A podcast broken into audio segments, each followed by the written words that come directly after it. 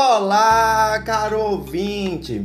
Seja bem-vindo ao podcast da disciplina Bioquímica Geral, coordenado pelo docente Draulio Costa, pelo, colegi pelo colegiado de bacharelado em Ciências Biológicas pela Universidade Federal do Vale do São Francisco, mais conhecida como Univasse.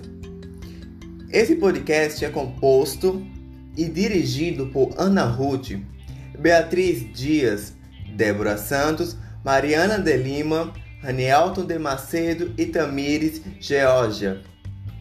A curiosidade é um dos fatores que um cientista deve ter na sua personalidade para poder investigar. O tema que será abordado neste episódio faz de muitos curiosos cientistas atrás de uma resposta a origem da vida. Mas não iremos falar de todas as teorias. Iremos falar sobre a origem da vida na visão da bioquímica. Bora lá? Até a década de 1950, as preocupações quanto à origem da vida eram consideradas assuntos especulativos, incapazes de levar a conclusões mais decisivas era comum que posições religiosas e dogmáticas impedissem uma abordagem mais científica do tema. Hoje, não só muitas perguntas relativas à origem dos seres vivos foram respondidas, como intocáveis experimentos de laboratório reproduziram condições supostamente vigentes na época. Obteve-se um conjunto de informações que permitiu formular teorias coerentes e plausíveis. A bioquímica trouxe à luz a essa fascinante questão que persegue o homem desde há tempos imemoráveis. A teoria da bioquímica da origem da vida e dos seres mostra uma nova forma de perceber uma realidade que remete a nós mesmos e que vai além dos limites dos pragmatismos diários. Sabe-se que a Terra formou-se há cerca de 4 a 5 bilhões de anos. Em algum momento, entre essas duas datas, a evidência molecular indica que foi cerca de 4 bilhões de anos deve ter ocorrido o incrível acontecimento da origem da vida. É provável que no princípio da atmosfera da Terra houvesse apenas vapor de água, H2O, metano, CH4 e gás carbônico CO2, hidrogênio CH2 e outros gases, hoje abundantes em outros planetas do sistema solar. A hipótese mais aceita atualmente sobre a origem da vida é a hipótese de Oparin e Randan. Segundo essa ideia, a Terra primitiva seria constituída por amônia, hidrogênio, metano e vapor de água os quais são expelidos constantemente pelas atividades vulcânicas.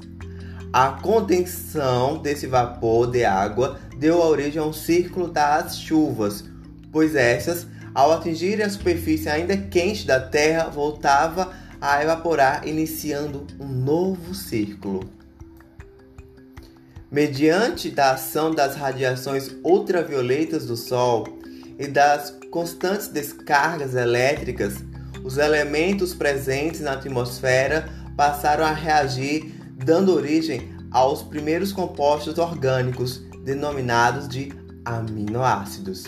As chuvas carregavam esses compostos para os oceanos primitivos, os quais se foram quando ocorreu o resfriamento da superfície da Terra, permitindo o acúmulo de água na superfície dos oceanos primitivos esses aminoácidos uniram-se formando compostos semelhantes a proteínas, proteinoides, e em seguida, após novas reações, essas deram origem aos conservados. Esses se tornaram mais estáveis e complexos, controlando as próprias reações químicas e sendo capazes de autoduplicar-se, originando-se assim os primeiros seres vivos como hoje entende sobre algas. Bem, galera, esse texto foi dirigido pela nossa colega Mariana, mas também vale ressaltar o seguinte: existem outras teorias no, no quais é, não eram consideradas aceitas e hoje já se tem um novo olhar de aceito, como a teoria da pandemia. Pandemia, acredite que seja assim. O que que essa teoria fala? Acredita-se que a origem da Terra não se veio é, exatamente na Terra, e sim de outro planeta, e que pode ter sido carregada através de um meteorito para a Terra. É, essa teoria se deu através de novos estudos e uma nova visão pôde se observar. No livro é, Darwin sem frescura, podemos observar que existem outras teorias também dentro delas. Há outros artigos que falam de outras teorias de bioquímica, mas elas não são tão aceitas como a teoria de Oparin e Randan. Então a gente considerou essa teoria por ela ter um experimento e ela ser conclusível diferente das outras. Muito obrigado por você ter escutado o podcast até aqui. É muito gratificante poder é, passar esse conhecimento científico para você. Até a próxima e, e nos, nos vemos em breve. Valeu!